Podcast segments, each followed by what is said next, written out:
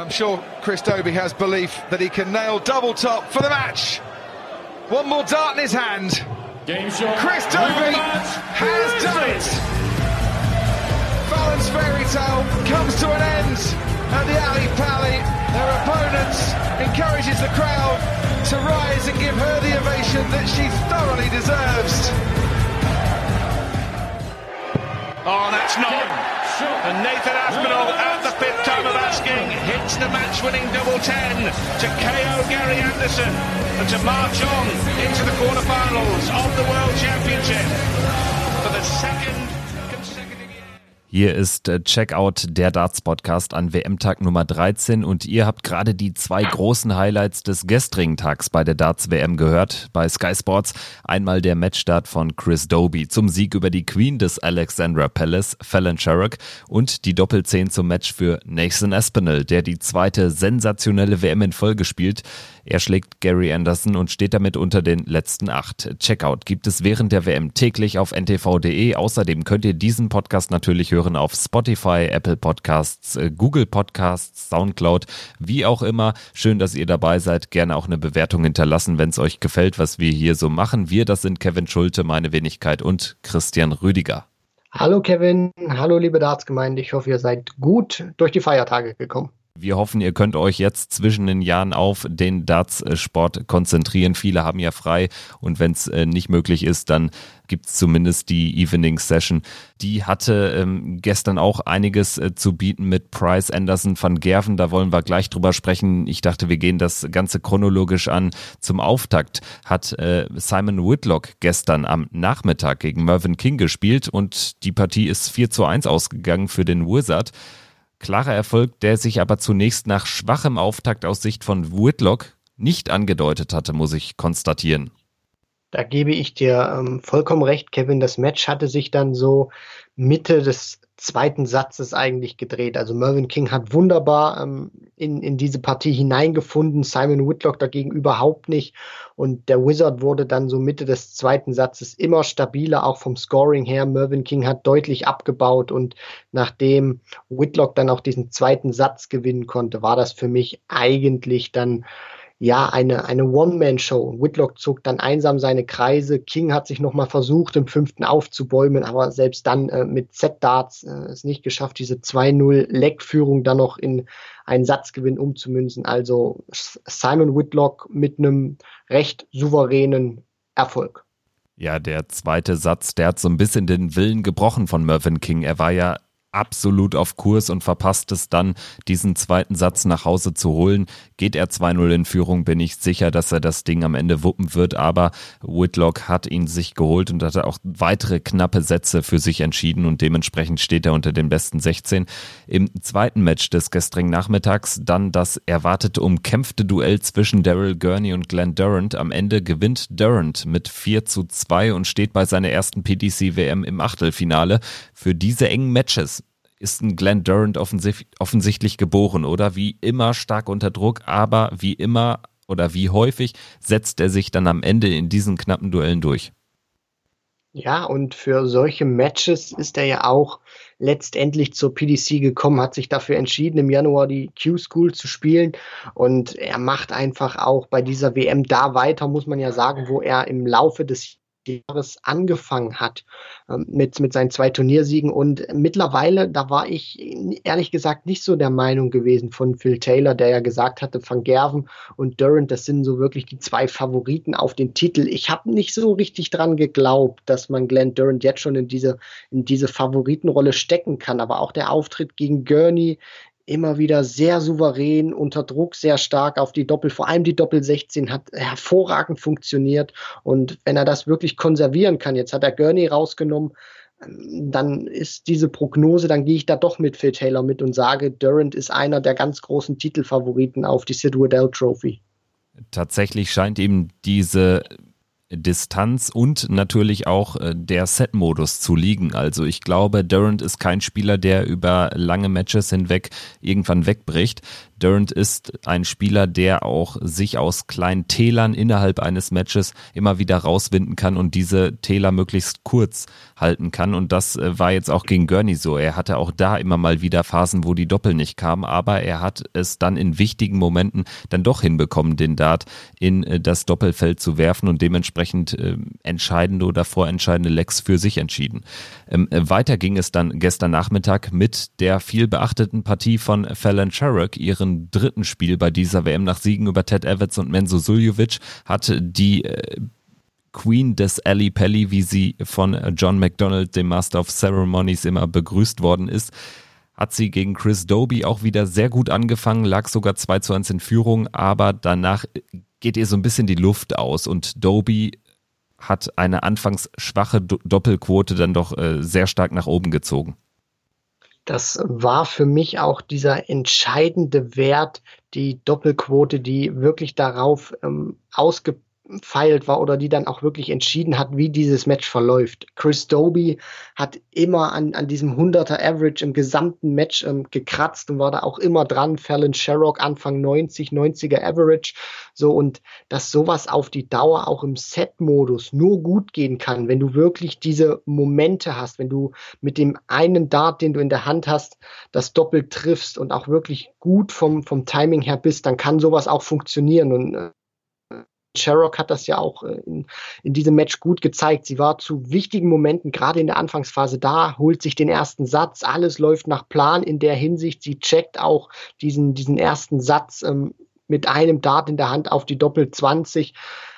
Aber, und das hat man ja dann auch gesehen, sie, sie war vom Scoring her nicht auf der Wellenlänge und nicht auf der Höhe von Hollywood Chris Doby. Und als der dann wirklich auch seinen, seinen Rhythmus gefunden hat auf die Doppelfelder, so Mitte, so, oder, oder eher gesagt Ende vierter Satz, dann auch im fünften, dann hat man schon gemerkt, Fallon Sherrock kann dann dieses Tempo nicht mehr mitgehen, weil sie dann einfach viel zu viele Highlights hätte setzen müssen. Und dann haben bei ihr auch mal die Doppel nicht funktioniert. Dann war dieser eine Dart, den sie äh, in der Hand hatte, für das Doppel nicht mehr genug. Und am Ende muss man dann auch sagen, verdienter Sieg von Chris Doby und trotzdem Fallon Sherrock, Chapeau, tolle Leistung und ich hoffe, wir sehen sie irgendwann wieder. Wer sie in naher Zukunft sehen möchte, der kann das dann bei der BDO Frauen-WM tun, Anfang des Jahres, da ja dann traditionell der Amateur-Darts-Verband mit seiner Weltmeisterschaft, die ist anders als bei der PDC geteilt in Männer und in Frauen. Und Fallon Sherrick tritt dort als an Nummer 4 Gesetzte an, aber ich bin mir sicher, wenn sie das zeigt, was sie jetzt im Ali Pelli gezeigt hat, dann wird sie ganz sicher Weltmeisterin werden. Aber das sind natürlich immer zwei verschiedene Paar Schuhe. Christian, lass uns jetzt in die Abendsession schauen von gestern zunächst mit dem letzten Spiel der dritten Runde. Price gegen Henderson relativ schnell erzählt. Beide haben hervorragend gespielt. Price teilt sogar überragend. Weil Henderson am Ende aber gefühlt gar kein Doppel mehr getroffen hat, wurde es eine ziemliche Abreibung für Big John. Price schlägt den Schotten mit 4 zu 0. Wie erwartet der entfesselte Auftritt vom Iceman nach seinem Arbeitssieg in Runde 1? Das wäre mein Fazit. Definitiv, da hat man auch wirklich gesehen, Price hat dieses Quäntchen Glück äh, gebraucht gegen Willie O'Connor und jetzt hat er einfach das, das, das Biest losgelassen. Das war auch das erste große Statement, was ich bei dieser WM gesehen habe von einem der Favoriten. Wir haben ja immer wieder gesprochen über Van Gerven, Price.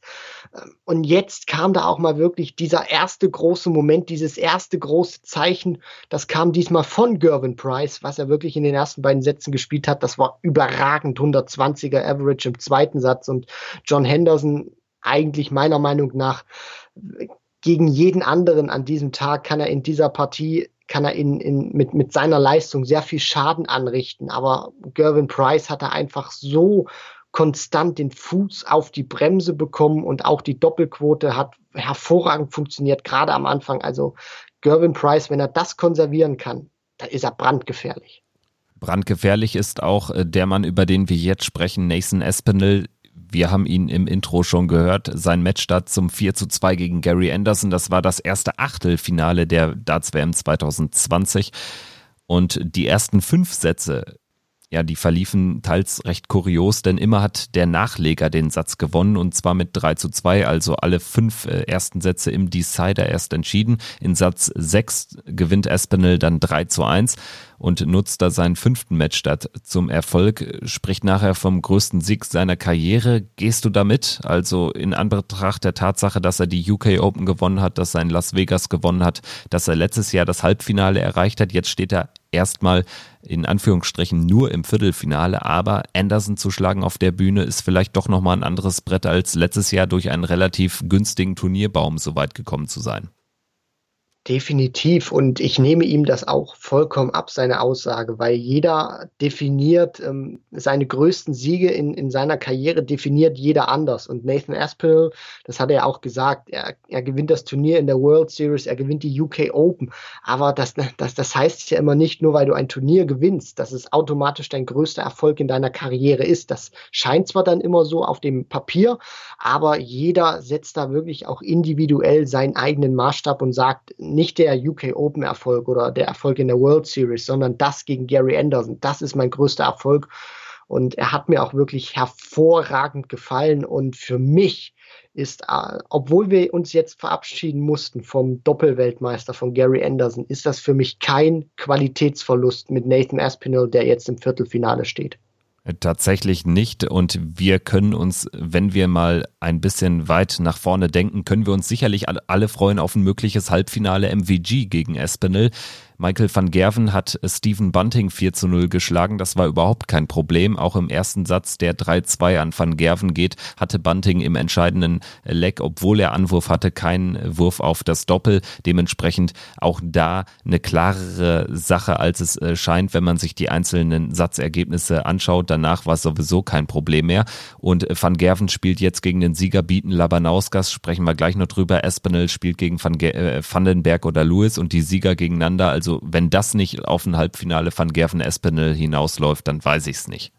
Ja, ich ehrlich gesagt auch nicht, auch wenn ich sage, unterschätzt mir Dimitri Vandenberg nicht unterschätzt mir auch Adrian Lewis nicht. Ja, der hat nicht überzeugt bislang bei der WM, aber ich finde, diese Leute sollte man immer im Hinterkopf behalten, weil wir wissen, was die für herausragende Darts spielen können.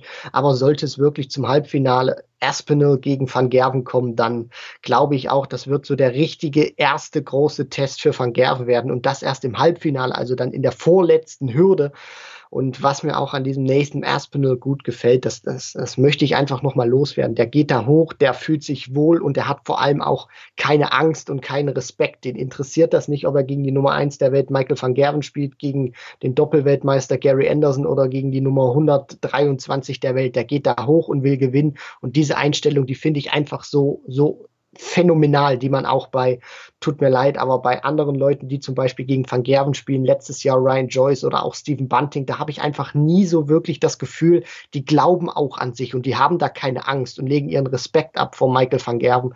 Und das gefällt mir einfach bei Nathan Aspinall sehr, sehr gut und deswegen glaube ich auch, wenn die beiden im Halbfinale kollidieren werden, beziehungsweise würden, das würde ein absolutes Knallermatch werden. Ja, definitiv. Da gehe ich auch von aus und äh, da kann man davon sprechen, dass vielleicht so ein kleines Traumhalbfinale Stand jetzt in the making ist.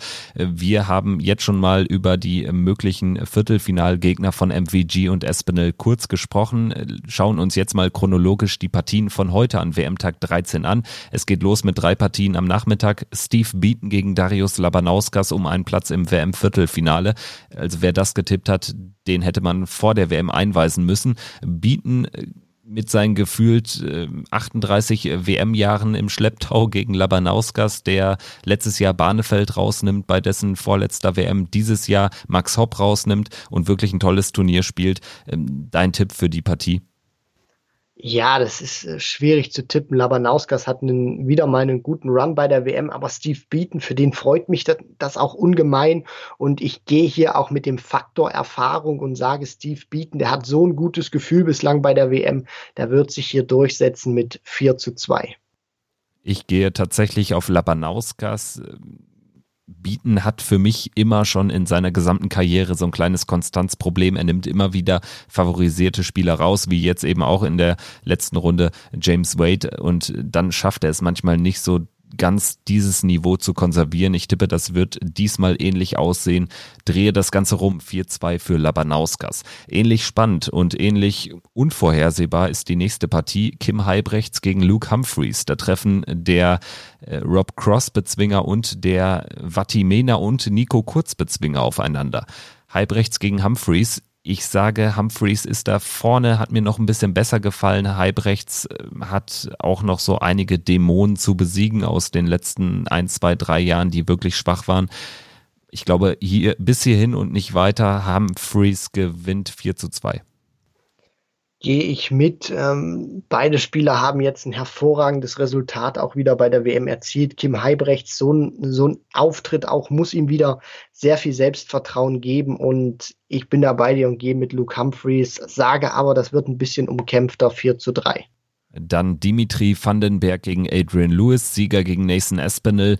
Und bei dieser Partie habe ich auch so gar keinen Schimmer, in welche Richtung ich da tendieren soll. Vandenberg hat natürlich in der ersten Runde gegen Josh Payne brutal oder in seiner zweiten Runde gegen Josh Payne brutal aufgespielt. Dort ähm, 3-0 gewonnen gegen einen sehr starken Gegner. In der zweiten Runde oder in seinem zweiten Spiel gegen Luke Woodhouse war es ein bisschen komplizierter, ein bisschen krampfiger, aber auch diese Hürde hatte er gemeistert. Adrian Lewis hat zwei richtig hohe Hürden gemeistert, gegen Christo Reyes 0-2 hinten gelegen und gewonnen, gegen Darren Webster 0-2, 2-3 hinten gelegen und gewonnen ein Wahnsinnsmatch absolviert. Ich weiß nicht, ob ihm das vielleicht sogar mehr helfen kann jetzt am Ende. Ja, mit so einem Achtelfinale, was er sich sicherlich äh, vorgestellt hat, wo er hin musste. Und jetzt trifft er auf Dimitri Vandenberg in dem Wissen, irgendwie habe ich so viele Leben, mich kann gar keiner bezwingen. Deswegen gehe ich da tatsächlich mit Lewis, er gewinnt 4-3. Ich würde wirklich sehr gerne mit äh, Jackpot gehen, weil er auch einer meiner, meiner Lieblingsspieler auf der Tour ist. Aber ich glaube auch einfach, irgendwann wird das nicht mehr reichen. Er, er ist zweimal jetzt gegen Reyes und dann auch gegen äh, Webster unfassbar schlecht in die Partie hineingekommen und hat sich dann reingekämpft. Also für mich ist er auch in, in in dieser Weltmeisterschaft bislang mehr durch die kämpferische Komponente ähm, ja aufmerksam geworden und nicht mehr nicht so sehr durch sein spielerisches Potenzial und für mich wird in der Hinsicht auch Dimitri Vandenberg dieses Mal über den Verlauf des Matches entscheiden. Wenn Dimitri an die Leistung von seinem Auftaktmatch rankommt, dann wird das glaube ich auch eine sehr runde und glatte Sache werden für ihn. Sollte das so ein, so ein Auftritt werden wie in seinem zweiten Match, dann glaube glaube ich schon, dass, dass Lewis da auch mithalten kann, weil ich sehe Adrian Lewis, so leid es mir tut, nicht in der Verfassung, auch über so eine Distanz einen Average von 100 Punkten spielen zu können, selbst 99, 98, 97. Ich sehe ihn da nicht. Und ich glaube, das wirst, wirst du brauchen. Und Dimitri Vandenberg ist für mich da der konstantere Spieler. Deswegen gehe ich mit Dimitri Vandenberg und sage, er wird diese Partie mit 4 zu 2 gewinnen. Die mutmaßlich höheren Averages fallen aber ohnehin äh, wohl am Abend, wenn zum Beispiel Peter Wright und Jeffrey Desvan im ersten Match der Evening Session aufeinandertreffen. Desvan steht immer noch auf Platz 1 der höchsten Averages bei diesem Turnier, 106 bei seinem Sieg über Dave Chisnell. Ein Wahnsinnsspiel von beiden. Desvan am Ende noch einen Tacken besser als Chizzy und geht mit diesem Selbstvertrauen in die Partie gegen Peter Wright. Ich hatte aber schon nach dem Sieg gegen Chizzy gesagt, dass ich nicht glaube, dass es gegen Wright für ihn nochmal so ein geiles Match wird aus seiner Sicht, weil Wright spielt ein bisschen langsamer und ich glaube, das passt nicht wirklich ja, für Jeffrey Desvan. Deswegen gehe ich tatsächlich auf ein 4 zu 2 für Snakebite.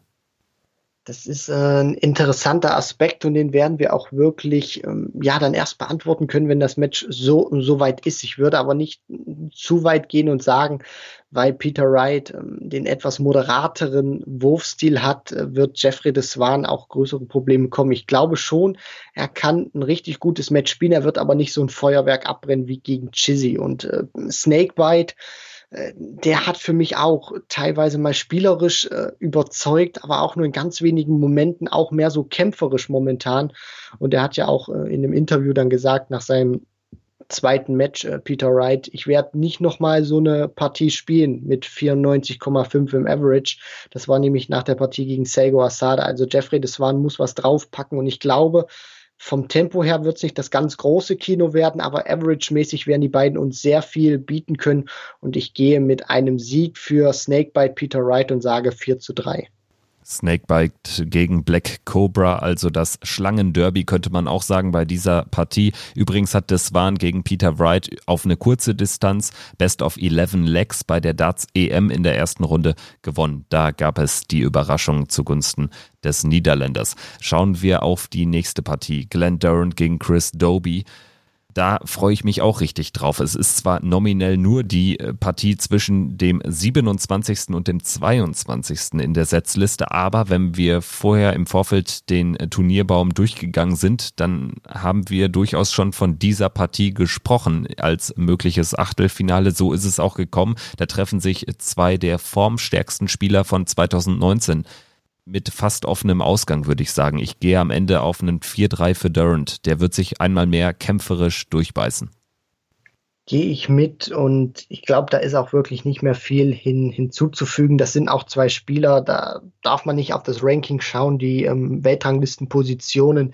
die interessieren ja eigentlich eh kaum noch bei der Qualität, die mittlerweile da ist. Und das sind ja auch zwei Spieler, die werden sich dann in den nächsten Jahren, vor allem Durant dann im nächsten Jahr deutlich weiter noch im Ranking nach vorne spielen. Ich glaube auch, das kann so ein, so ein heimlicher Showstealer werden. Ähm, ich bin da bei dir 4 zu 3 für Daza. Und das Achtelfinale komplettieren Gervin Price und Simon Whitlock. Whitlock hat sich durchgebissen bei diesem Turnier, hatte gegen Harry Ward kaum Gegenwehr. Gegen Mervyn King hatte er sie anfangs, hat da eine schwierige Phase überstanden mit ein bisschen Glück, aber am Ende recht souverän gewonnen, auch wenn der Average äh, ja nur knapp über der 90 lag. Bei Gervin Price eben, wir haben drüber gesprochen, ein sensationeller Auftritt gegen John Henderson ich kann mir ehrlich gesagt nur schwer vorstellen, dass er gegen Simon Whitlock große Probleme bekommt. 4-1 für den Iceman. Da bin ich absolut bei dir. Das wird auch vom, vom Average her nicht reichen. Und auch irgendwann ist ja dann auch eine, eine Grenze erreicht, gerade jetzt bei dieser Distanz Best of Seven. Äh, Price wird an, an diese Leistung vielleicht nicht ganz so herausragend wieder anknüpfen können, aber ich glaube schon, der wird an der 100 kratzen und Whitlock muss sich strecken. Anfang 90 wird nicht reichen, um Gervin Price zu bezwingen. Und ich bin hier noch ein bisschen mutiger. Ich sage sogar, das wird ein 4 zu 0 für Price sagt Christian Rüdiger. Mein Name ist Kevin Schulte. Das war Checkout der Darts Podcast an WM-Tag 13. Euch sei gesagt, es geht auch heute gegen 13.30 Uhr los. Ein paar Minuten später werden dann auch schon die ersten Darts geworfen im Ali Pelli. Wir werden in gewohnter Weise dann morgen früh die Partien analysieren und schauen uns dann mal das Buffet fürs Viertelfinale an. Wir komplettieren heute die Achtelfinals und morgen dann schon in einem Rutsch die Viertelfinals. Große, spannende Zeiten bei der Darts WM in London. Checkout der Darts Podcast ist dabei. Kevin Schult und Christian Rüdiger checken für heute aus. Macht's gut, bis morgen. Ciao.